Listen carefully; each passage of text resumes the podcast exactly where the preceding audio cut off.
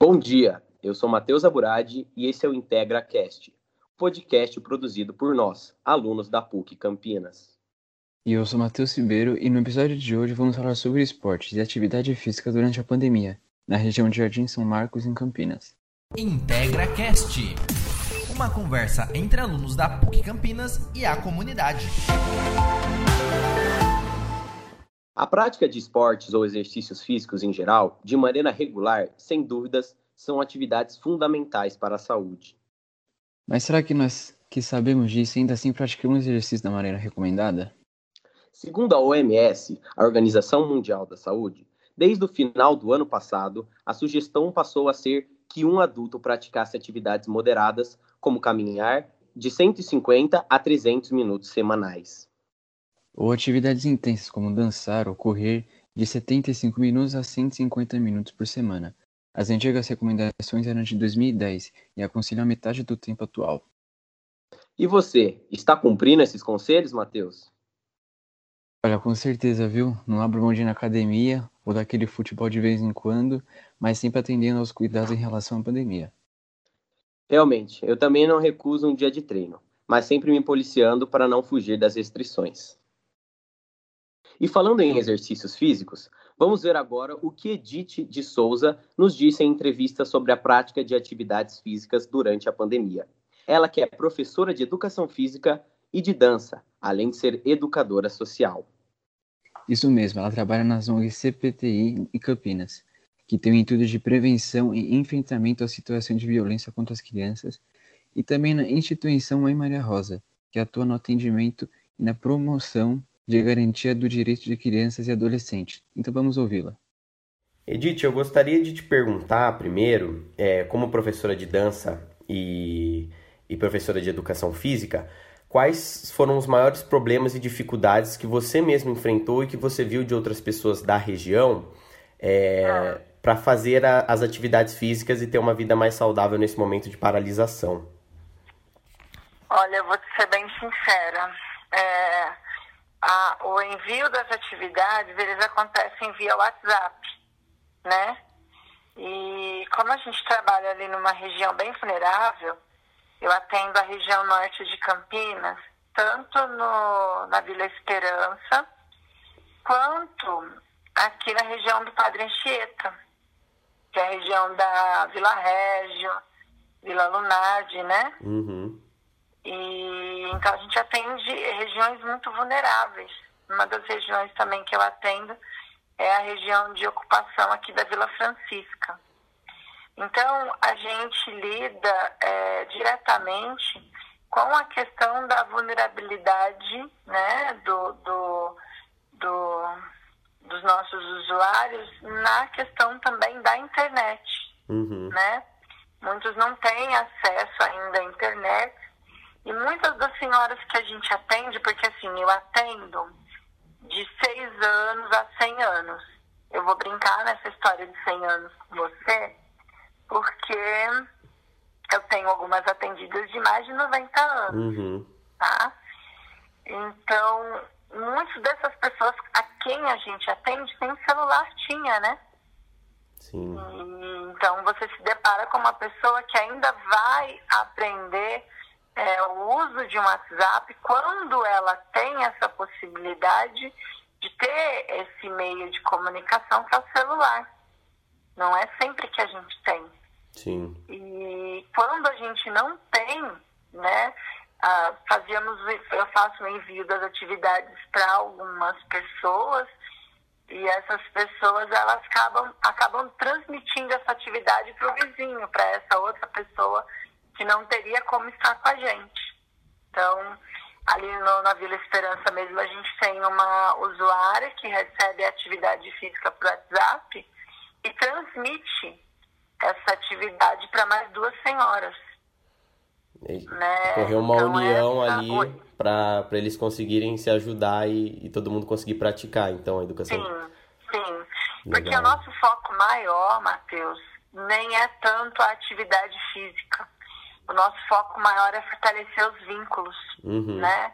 Como a gente atende famílias, é, eu atendo em alguns lugares, eu atendo a avó, o, os pais e os netos, né? Eu atendo as famílias inteiras praticamente, em atividades diferentes. É, a atividade física ela vem como uma ferramenta nesse processo de, de fortalecer esses vínculos familiares, né? É, promover esses momentos de conversa, uhum. de roda de conversa, de trocas de experiência. E aí agora com a pandemia, isso fica truncado, né? Ele é, é quebrado aí de algum modo, que é um aparelho celular para uma família inteira. Então a gente é, nessa questão de fortalecimento de vínculos, como é que você faz a manutenção de vínculo dessas famílias numa situação dessa? Uhum. Então, a atividade física, ela entrou até em alguns momentos eu envio atividade para criança, né, dos 6 a 14, e eu incentivo essa criança a chamar o avô, a avó, o tio, a tia ou a mãe a fazer atividade junto. E acontece, viu? É, várias vezes, não foi só uma vez que eu estou dando uma atividade online para uma senhora da terceira idade e o neto dela, que é atendido meu no sócio educativo. Uhum. Esse neto faz atividade com ela. Que legal. Então, então isso transcende, né? Uhum. Sai de um olhar assim só de atividade física e ganha um, uma conotação social muito maior. E você viu que teve uma procura maior, tanto de uma faixa etária de idosos, quanto pessoas que às vezes nem é, tinham um vínculo com atividades físicas, mas por conta da pandemia, por não poder sair tanto, por conta da paralisação, eles resolveram praticar mais? Você viu bastante isso? Sim, vi, vi. Vi e continuo vendo. Por uhum. quê? Nós tivemos um aumento de, de, de peso né, é um aumento de peso considerável nas pessoas, nos indivíduos, né, os nossos usuários, uhum. até eu mesmo posso me colocar dentro desse de, dessa desse grupo, né? Uhum. É, por conta dessa dessa pouca movimentação, desse Sim. pouco. Eu moro no apartamento. Eu atendo vários que moram em, em conjuntos habitacionais e o apartamento é mínimo. O meu é um pouquinho maior, mas eu tenho uma, uma, um receio de descer para a área comum do condomínio. Sim. Os nossos têm isso também. Vocês, então, entre, é, mandam para essas pessoas via internet, via é, WhatsApp, que você disse, né? É, são vídeos que vocês mandam? Isso. A gente tem é, esse, essa ferramenta, mas também acontece uh, em alguns casos, e aí eu, eu é, são os atendimentos individualizados, né? Uhum. É, onde a pessoa não tem acesso à internet, ou ela tem, mas ela tem uma, uma especificidade é, X, né? Vamos pegar aí o caso é, de algum tipo de, de, de, violência. A pessoa sofreu algum tipo de violência, é, ou está reclusa em casa e precisa muito dessa, desse convívio, é, em alguns momentos é agendado um horário e essa pessoa vem até a instituição com toda a segurança, né? Sim, entendi, é, bacana. Ela vem, a gente fica também é, com viseira, com o, o avental, com luva, né? Para conversar, ou pelo menos ver em, em que condição está essa pessoa. Uhum. Para a gente poder também estar tá aí fazendo esse acolhimento. É, tem alguns vídeos que foram feitos e alguns trabalhos, né? Sim. É, sarau Mulheres em Movimento em Tempo de Isolamento. O sarau do 18 de maio, que é para falar da violência sexual contra criança e adolescente. Legal. Foram feitas várias ações assim ano passado via YouTube, via Facebook, é, e que foram coisas assim que foram experiências bem válidas assim. Muito bem. Nós também vamos conversar agora com Evandro Magalhães, técnico do Atlético Unidos, que é uma equipe de futebol society feminino da região do bairro São Marcos, de Campinas. A equipe foi criada em outubro de 2019 Surgiu como um time feminino, mas hoje já é algo com outra dimensão. Bom dia, Evandro. Como surgiu a ideia de fazer esse projeto? Bom dia a todos aí. Então, pessoal, é, em relação ao, ao projeto, ele iniciou há mais ou menos aí dois anos atrás, né? É, na verdade, surgiu pela necessidade da minha esposa aí de estar, tá, pela, pelo gosto dela de práticas esportivas, né? Começou como um hobby e, e com o tempo foi aparecendo diversas outras garotas e, e como eu cresci, né, com essa essa filosofia de prática esportiva, enfim, ela ela junto com as meninas é, pediu para que eu estivesse iniciando um treinamento com elas um pouco mais detalhado e a partir daí as coisas foram evoluindo até chegar no, no patamar que a gente está hoje. Quantas atletas o time tem atualmente? Olha, hoje a gente está em torno de 37 atletas, né? A gente tem da, da mais nova, que é a minha filha, né, com, com 11 anos de idade, até mulheres de 43 anos de idade, né? E temos aí em torno de umas 15 garotas na fila de espera ali para estar tá participando, porque hoje a gente não consegue atender é, a demanda num todo, né? Entendi. E Evandro, é, onde vocês realizam seus treinos? Olha, o projeto em si começou é, dois anos atrás, começou ali na quadra do Céu Vila Esperança, né? Uma quadra ali, um espaço público, é, que hoje a gente está brigando ali para que ele seja mais utilizado, né? É, foi construído ali mais ou menos há uns cinco anos atrás, porém ele está parado como muitos espaços públicos, né? E a gente começou ali naquela quadra, né, à noite, com os treinamentos de, de terça-feira e de quinta-feira. E depois a gente acabou migrando para a Society Chácara do Vladimir, né? Que ali a gente já tem um custo que a gente acaba levantando, né, com os nossos parceiros. É, e hoje a gente está seguindo lá até pelo, por esse espaço público hoje, que é o CEL, né? Que a gente é, usa gratuitamente está é, tá com as restrições devido à pandemia, né? Vocês tentam direcionar as atletas, orientá-las a usar máscara e seguir outros protocolos da pandemia? Sim, sim. Hoje, é, todas as atletas, né, a gente passa a orientação em termos de, de distanciamento, né, o uso de máscara durante o treinamento, a atividade física ali, obviamente, quando chega o momento ali do coletivo, a gente pede para as que estiverem jogando retirar a máscara, porém as que estiverem de fora é, está o tempo todo mantendo o distanciamento e o uso da máscara corretamente, entendeu? E para quem gostaria de entrar no time, Evandro, como é que faz?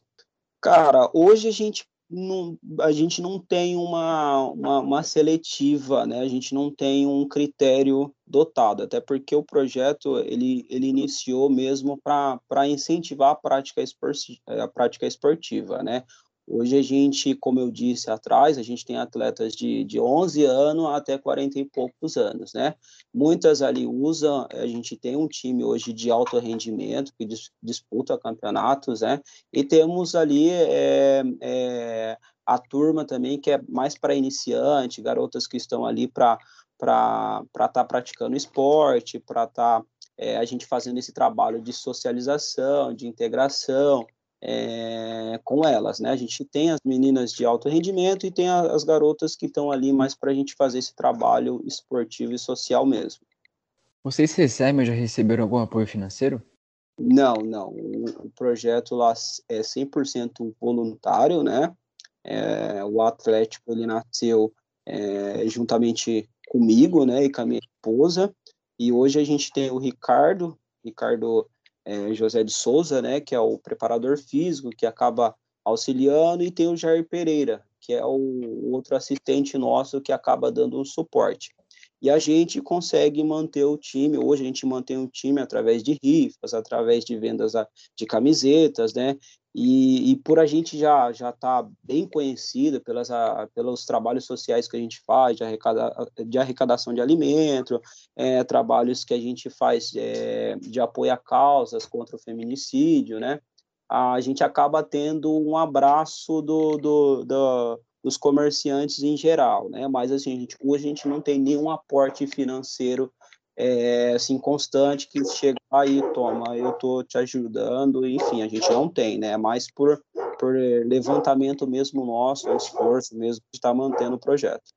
Então, essa equipe tem uma função social também, né? Não é apenas um time com o objetivo de vencer campeonatos e, e tudo mais.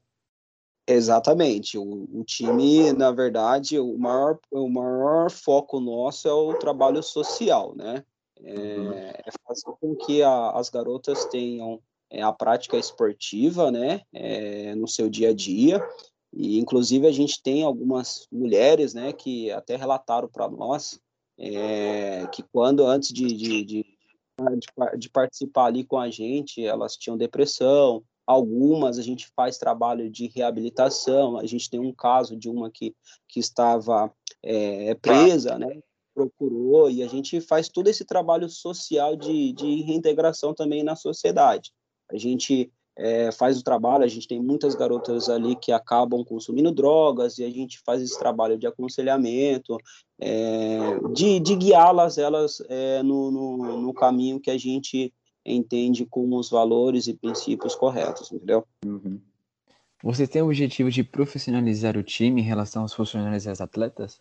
Sim, sim. Hoje, com o patamar que a gente está, é, a gente já, já acaba vislumbrando é, isso, né? Porque é como eu disse, a gente tem a, a, as meninas, né, que são as atletas que são é, mais iniciantes. Hoje a gente tem atletas que, que já são de alto rendimento.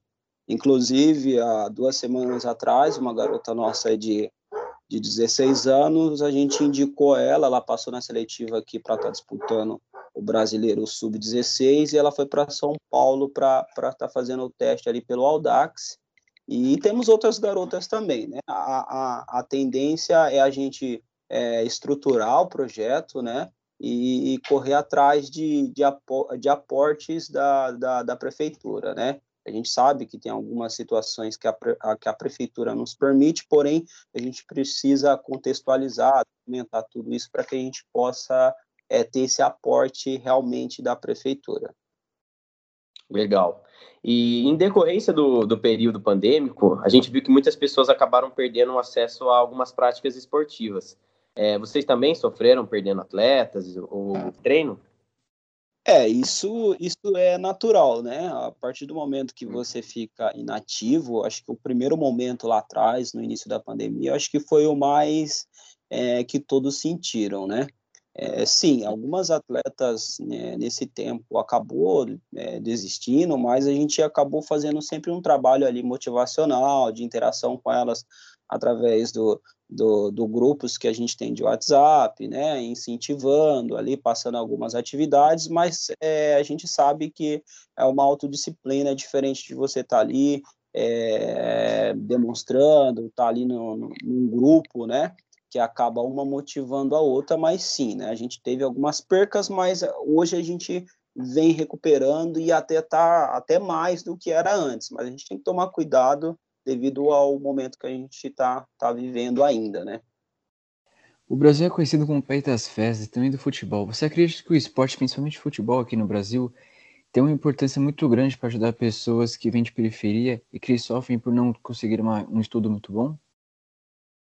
É, na verdade, não só no Brasil, como em qualquer outro lugar, né? O Brasil ele é conhecido por, por diversas é, é, situações, como o carnaval, né, o próprio futebol em si. Eu acho que o futebol ele acaba sendo visto mais por ser um, um, esporte mais democrático, né, um esporte de todos que a gente fala, porque você basicamente precisa de uma bola, tem um grupo de pessoas ali e todos conseguem estar participando. Na verdade, é, é essa filosofia que eu passo tanto para minha filha como para as atletas que estão lá, né? que é a filosofia da, da prática esportiva. O esporte ele não só é, traz a socialização, né, como ele traz a disciplina como todo, né?